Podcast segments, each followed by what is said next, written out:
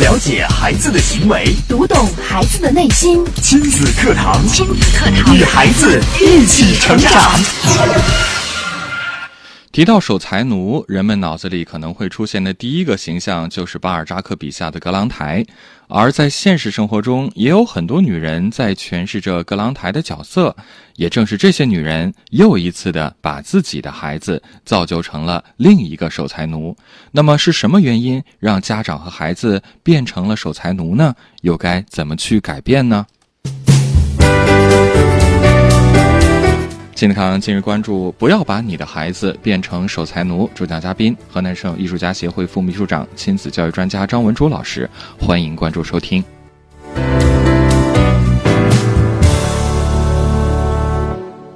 我是主持人袁明阳，有请张老师。张老师你好，明阳好，大家好。嗯，今天这个话题很有意思。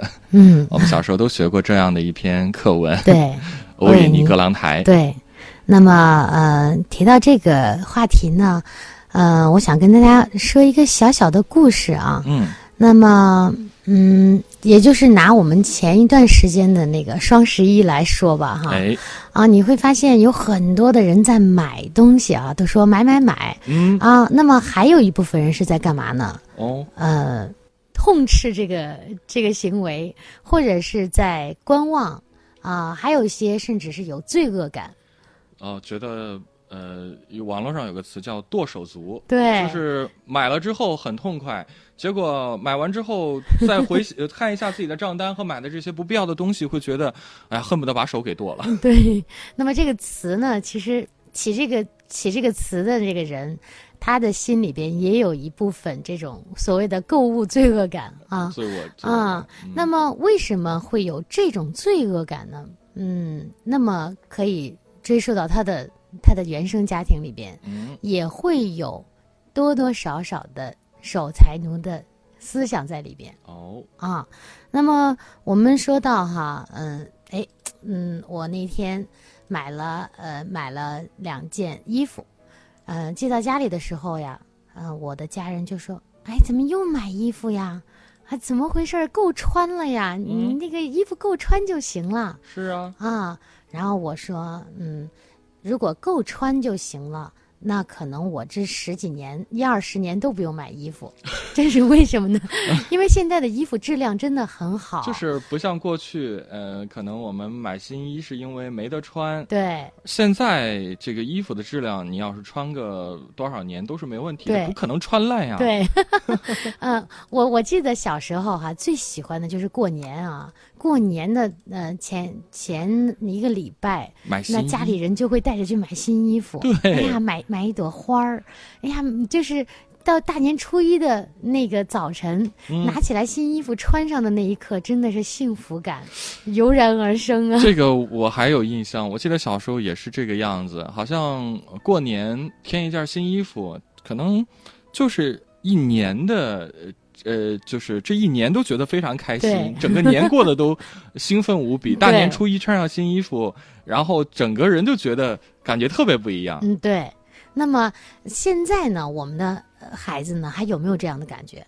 恐怕现在的孩子很少能够体会到当年的这种感觉了。对，很少能体会到了。是。但是呢，我们现在就这样的时代下，为什么孩子们体会不到这种快乐？嗯，那是因为我们的生活比较富足了，物质比较富足，那么就没有呃。就是对衣服的渴望啊，对呃嗯任何东西的渴望了。那么又提到我上一周呢，跟我的女儿，我们小女儿，我们去给山区的孩子捐衣服。嗯。那么当我们到了那个他那个山区的学校哈，是盘山公路，远远的我们就看见那个学校了。但是盘呐盘呐一直在走，走了好久才到达那个山顶。嗯。在山顶上那儿的孩子们。他们是寄宿式的，因为他们如果每周都回家，或者是每天都回家，那是不太可能实现的，啊。那么，当我们拿的大包小包的衣服过去的时候，哎，我我进到了那个校园里边，给我的感觉是，哎呀，这儿的孩子到底需不需要这个衣服呢？我为什么会有这样的感觉呢？我跟大家说一个小细节。好啊。就是我进到他们学校校院里边的时候，我看到每一间教室里面安的都有空调，就是你能看到它有三层楼，每一间的室外都挂的有室外机哎，啊，我觉得这种感觉跟我就跟我想象的那个小学是不一样的。是，因为我记得我们小时候都没有过这种呃，就是有空调的教室啊。那个时候还还甚至是生煤火，嗯、如果没有煤火了，那就硬扛呗，那就冻着 对，啊。甚至大学的校院校园里边很少，就是后来像我们学校啊，它是新新建了校区以后，它加装了中央空调，嗯，但是在之前我们上大学根本就没有空调。对，啊，你都是就是你在寝室里边自己弄个暖水袋呀、什么的就行了、嗯，嗯是，啊。当我去把这些衣服拿去的时候，我我真的是这样的感觉，我觉得他们可能不需要我们的衣服 会不会多多余的呀？啊。对，嗯、嗯，那么当我就是发了朋友圈以后。我一个朋友给我回复了一句，他说：“你知道吗？你去的那个地方，好多人都比咱们还富呢。”哎呀，嗯，现在就是这样一种感觉哈。那么我们再把话题拉回来哈，即使是我们现在的这个呃物质很丰富啊，嗯我们呃可以是想买什么就买什么啊，想吃什么就吃什么啊，想花什么就想把钱花到哪儿就花到哪儿。嗯，嗯，即使是这样，我们会发现生活中间还有很多很多的守财奴。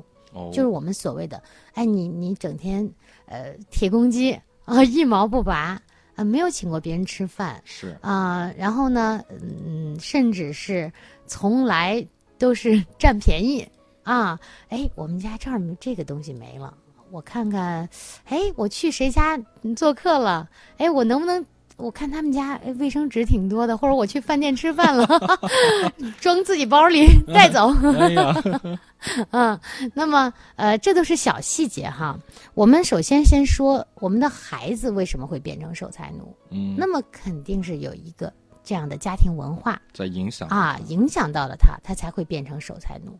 那么这个家庭文化的影响呢，大多数都是妈妈嗯，啊，那个呃爸爸呢，可能。呃，有百分之二十的爸爸是负责在家里照顾孩子或者是呃生活起居的，那么有百分之八十的爸爸都在外边挣钱呐、在呃那个呃每天会有很多的公务啊，就是爸爸和孩子相处的时间，其实，嗯，从客观上来讲，还是比妈妈要少得多。对，是的，嗯，那么我们呢，作为妈妈呢，我们首先给孩子呢，很多妈妈给孩子，嗯，做了一个什么样的榜样呢？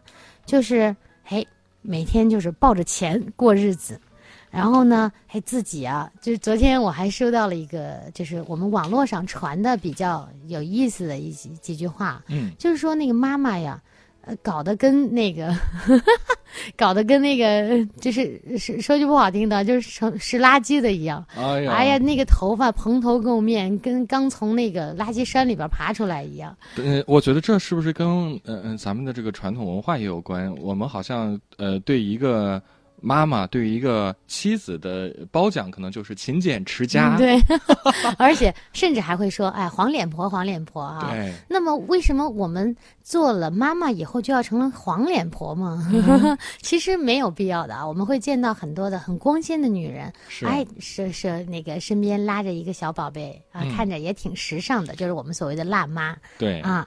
那么我们的这个呃，有些妈妈她是干什么呢？从来没有考虑过给自己买件衣服。很多女人在结婚前可能是一个样子，嗯，对。有结了婚，特别是有了孩子之后，对，就是你再也不用担心她会去乱买了，因为她全身心都给孩子了，嗯。自己怎么样都无所谓。甚至我还就是听到过，呃，嗯有些妈妈是这样说的，嗯，她觉得身边的女人、女性哈，嗯。如果穿的很漂亮，或者是把钱花在呃整理自己的妆容上啊，呃，我去买个化妆品，呃，我去买件衣服，我去嗯买个包，呃，那么有些有些妈妈她会痛斥这样的这样的行为，甚至会跟自己的孩子说啊，呃，也会跟家里的人说，就会说，你看看他穿的整天跟狐狸精似的。哎呀，啊，都那么大了，都结婚了，嗯都当妈的生孩子了，对啊，嗯还还还整天穿成那样，呃，动不动就去买呃买这个买那个的啊。那那么我们当我们的另一方听到这个话的时候，会觉得很很刺耳啊，甚至觉得，哎，我买东西怎么了？嗯那也总比你守财奴强啊。嗯 嗯，那么我们的呃所所谓的守财奴啊，我们那个就是跟大家讲一个这个小小的例子哈。嗯比如说，嗯、那个妻子问啊，老公，嗯，你把咱家钱放起来没有？啊，放起来了，放起来了。嗯、老公说，你放心吧，放心吧。那老婆问，放哪儿了？老公说啊，墙缝里。那那个老老婆说，那你为什么不放冰箱里呀、冰箱里保鲜呢，哎呦 保存的好啊。然后老公说，好好好好放心冰箱。然后日复一日，年复一年。那么几年过去了，那个丈夫说，哎，老婆，那个物价老涨啊，咱们不把钱拿出来去买套房子，或者是买买买点什么吗？然后这个老老婆说，老公，你快来看呢，我们的我们的钱已经化了。哎呦，我们的钱不能用了。那么，呃，这个这个小小的看起来好像是一个笑话啊，嗯、那么这个这个故事呢，在那个欧也尼·格朗台里边呢，其实也是呃淋漓尽致的表现了。嗯就是他在呃这个老葛朗台，他在最后去世的那一刻，他还在攥着他的那些钱，嗯，不愿意把它花出去。嗯啊，那么我们现在的孩子呢？啊，我见过这样的孩子啊，他会呃嗯，就是比如说放学了，孩子们都会有零花钱啊，去嗯买一些自己想要的东西或者买点什么，他从来不花自己的钱，就在旁边看看别人买什么，看别人吃什么，然后呢蹭过去，哎，你能不能让我吃点儿啊？哎，你能不能给我也买一个呀？哎，你能不能借我点钱呢？那么时间长了，你的孩子就会变成这样一个人。嗯。啊，那么呃，很多妈妈说，她说我没有这样教过他呀，呃，我跟他说了，你得买自己，你你咱们家你自己买自己的东西，甚至还有一些呃，就是很很嗯，让人很痛心的例子是什么呢？呃，有一个孩子他考上了清清华大学，那么对于家人来说，哎呀，这是个天大的喜事儿，但是孩子呢，背着父母偷偷的把那个学籍给辞掉了，就是他没有去上学，那是为什么呢？其实呢，这是因为他的妈妈每天从小到大跟他说：“我们家很穷，我们家没有钱，孩子，呃，你要节省。”后来他上学，他他其实他辗转反侧了好几页，他在想：呀，我如果上这个大学，他也在网上查呀，我我上这个大学得花多少钱呢？我们家没有钱，嗯，那我到底要不要上这个学呀？会不会给我父母带来负担呢？嗯结果呢，就是过激了啊！就是父母给孩子这种教育，已经让孩子产生了很大的压力，然后他就没有放弃了这个学业。哦，后来家人知道的时候，哎呀，痛心疾首啊，觉得哎，孩子，我们家有钱呢，然后拿出来了好几百万。哎孩子当孩子看到那一刻的时候也傻了，嗯而且他已经失去了上学的机会，嗯上学的机会，而且他更失去了花钱的能力。对。他不知道该怎么去花自己的钱。是，我想今天张老师讲到这个守财奴的概念，并不是说让大家去铺张浪费，而是让我们明白生活的本质意义是什么。我们其实财富是为人服务的。如果我们把财富看得太紧，觉得自己不配拥有，不舍嗯得花费。不舍得消费的话，可能我们的生活质量也会大打折扣。这其实就偏离了我们生活的原本的意义了。，对对，嗯那么提到生活质量呢，嗯、嗯，我们院儿里边哈、有有两个老夫妻哈、嗯这是我的妈妈跟我讲的。她说：“哎，我那天出去，嗯，去跟他们聊天啊，嗯呃，老夫妻说：‘哎，你们家交暖气费了吗哦，？’他说：‘我们家交了。’嗯、那那嗯我们家从来都不交暖气费，每年就是能蹭点蹭点，然后等热力公司发现了啊那个阀门儿，他们好像知道阀门偷偷的给儿怎么开，打开，对，然后热力公司发现了，再把它关上。他说关上的时候还有还就剩一个月了，我们也能扛过去。听起来听起来是笑话，甚至会觉得这人挺精明的。但是，呃，我我倒觉得为这个事儿你所花的那个心思啊，对，而且甚至我觉得，特别是老人啊，呃，年轻人吧还好，老人是一定要想办法给父母买一套嗯带暖气的房子，即使不带暖气也要开空调。对，因为老人在冬天的时候最容易产生很多的疾病。对对啊，如果你不让他保暖，他是扛不过去的啊。嗯我们会发现很多的老年病在冬季都是多发期是的，啊。那么这两个老人呢，当他们说了这个话以后，我妈妈跟我说，我也我也是，我听了以后，我觉得我说那那是这样哈，他如果接下来的那一个月他不用暖气，那你觉得他生活的质量怎么样？我嗯问我妈妈，我妈妈其实是有点被他们给说的心动了。啊说的心动了，说哎这这个方法哎，也对对，行说，哎，这这其实也挺好的。然后我说，那你觉得生活质量怎么样？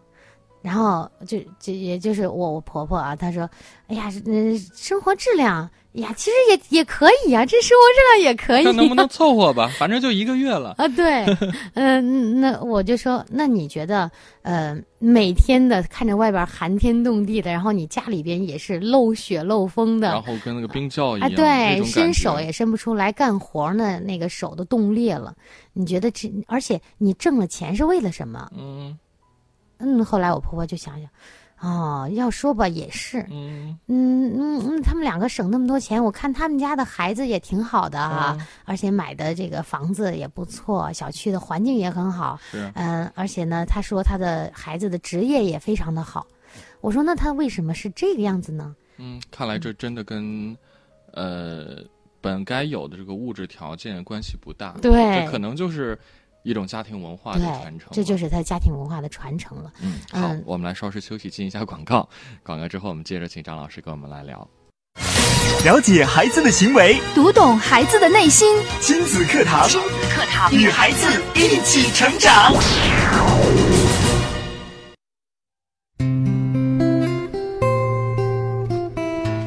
欢迎继续回到节目当中。今天的亲子课堂为大家邀请到河南省艺术家协会副秘书长、亲子教育专家张文珠老师带来的话题：不要把你的孩子变成守财奴。我们接着有请张老师。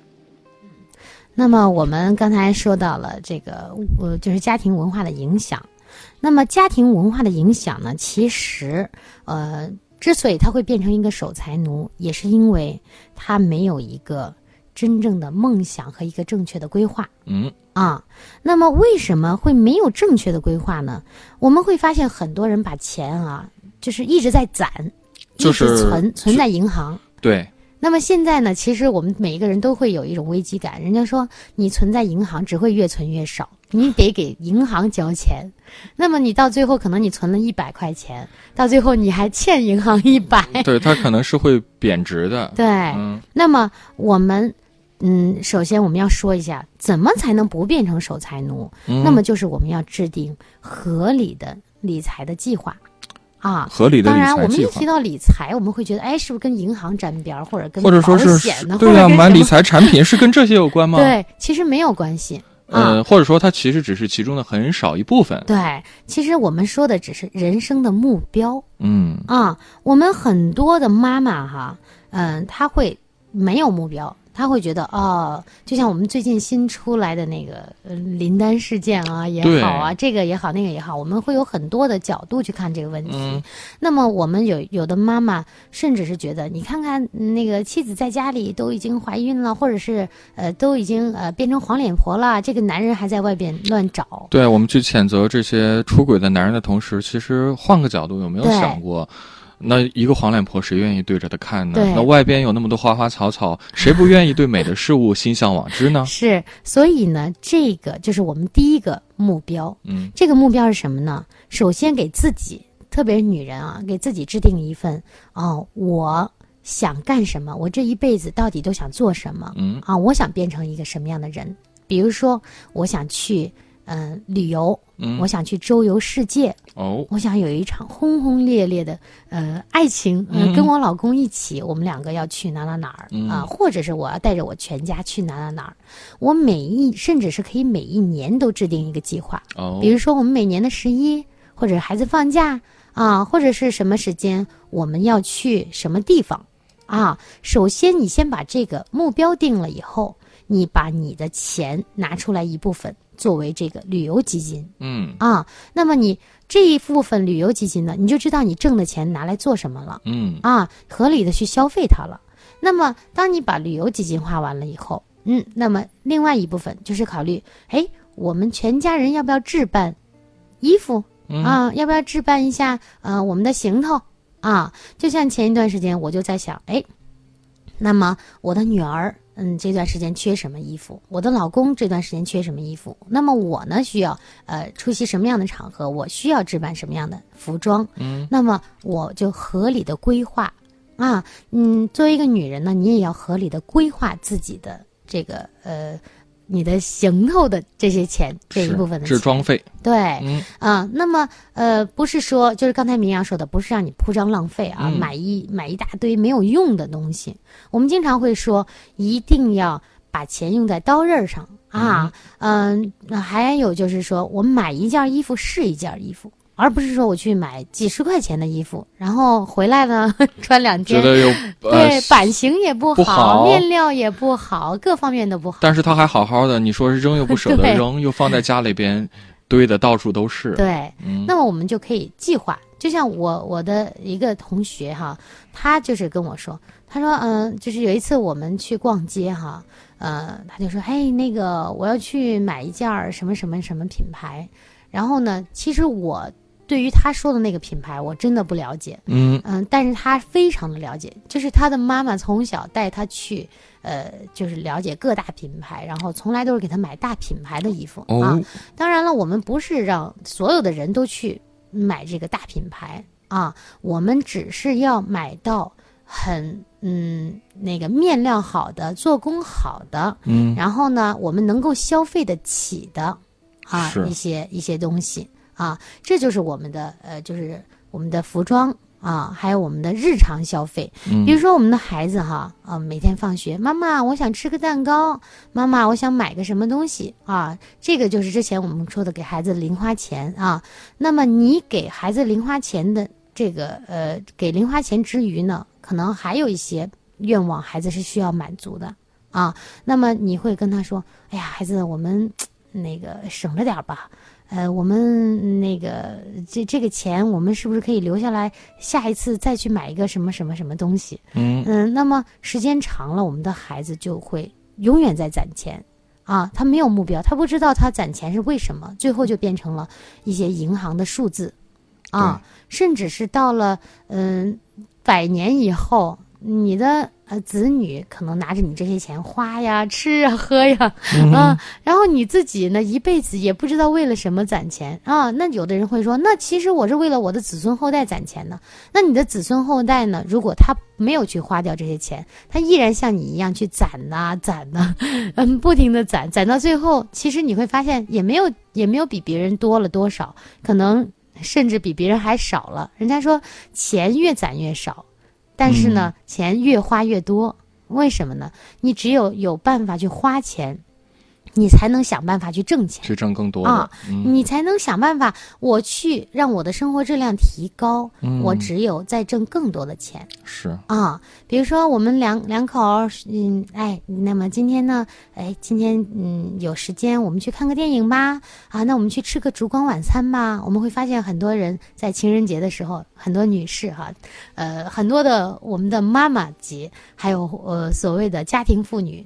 只要老公买花儿啊，就会说买这个干什么？嗯这么浪浪费钱。对，其实这一份浪漫，我觉得也是可以放在你的理财目标里边的。嗯啊嗯，如果是我的话，我就会，哎，我会早早的看我今年过生日想要什么礼物，我就会跟我老公说，哎，哦，老公，我今年过生日可不可以送给我一个这个礼物呀？哎，那么我老公他就会考虑，哦，送给送给老婆什么样的礼物？那么我也可以把这个嗯那个我自己的这份开支拿出来啊，奖励一下自己啊，这一年辛苦啦，给自己嗯买点好的，自己觉得想用的、想吃的、想玩的东西是啊，嗯、那么这是我们的第二个呃第二个目标，就是你为自己啊、制定一个。嗯嗯，除了旅游基金呢，还有就是你的生活生活必备的，或者是呃你的呃那个衣物的一个置办啊。那么还有就是呢，你要给嗯给孩子，啊嗯也给孩子制定一个他的愿望，嗯愿望基金。嗯那么你要考虑到孩子他这一阶段，别的同学都有什么东西啊？然后呢，呃，你有没有满足他，或者是你觉得还不到时机？因为可能有的家长会说，哎，别的同学都买手机了，然后家长会说，你学习那么差，你还要手机？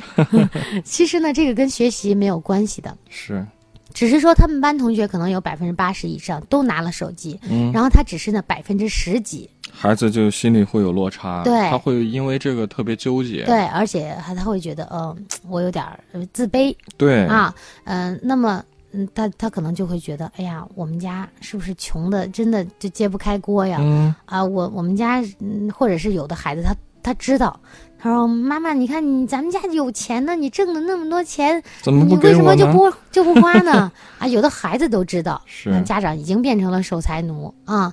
那么在这一时间呢，给孩子制定一个完美的基金啊、基金计划，就是嗯告诉他啊、我们孩子，你每年。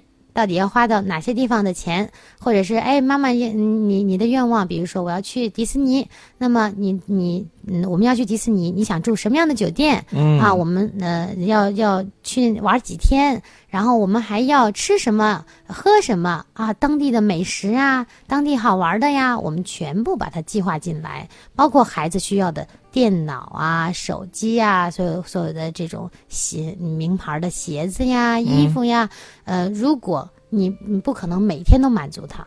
但是呢，如果你觉得家里边还是有一定的呃经济能力的话，就给孩子制定一个这样的方案、嗯啊，让他去完成他的目标啊。那么昨天呢，我在咱们那个呃亲子百科的群里边还嗯看到有家长在说哈，说呃那个其实啊呃这个花点钱倒没有什么，但是呢呃就是老看着他买那些名牌儿，我心里就受不了。哎呀，嗯，那有的家长呢，其实他是就是受不了，他不是说他花不起，他觉得这个我还不舍得花呢，嗯孩子去追名牌，他凭什么这样对嗯那么我就跟我的呃身边的朋友啊聊过这个事情，他们就说，嗯、其实所谓的这个呃守财奴也好啊，我们会发现会在很多老一辈的这个我们的父母身上发现。对，那为什么呢？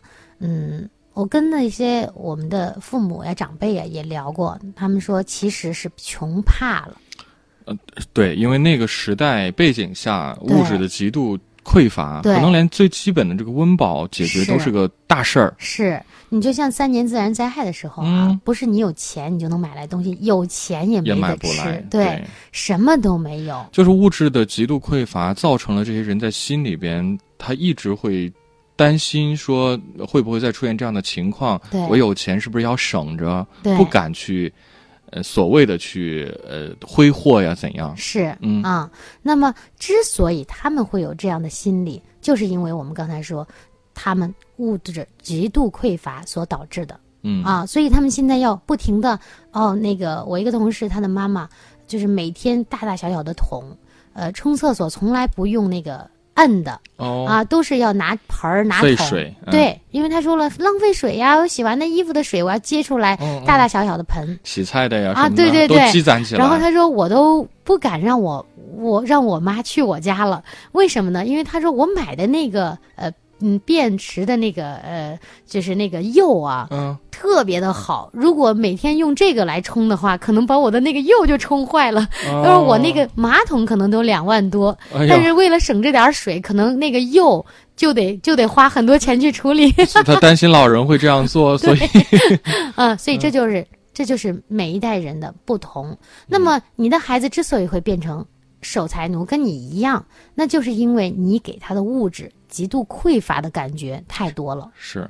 我想，嗯，我们也都希望自己的后后代，包括嗯我们的下一代，我们的未来生活会越来越好。对，所以，我们千万不要把这种不好的文化传承给我们的下一代。就是把存钱当成了一种生活是，啊、很多的妈妈现在都是把存钱当成生活了。嗯，好，谢谢张老师精彩的讲解。那大家在节目之外，如果想和更多的听友来进行互动交流的话，大家也可以关注我们节目的官方微信账号“亲子百科”，在微信公众号里搜索“亲子百科”这四个字，千百的百课堂的课，您可以直接发送关键词“微信群”，申请加入到微信群，和更多的朋友来交流和分享。好，时间关系，今天的节目就只能到这儿了。非常感谢张老师精彩的讲解。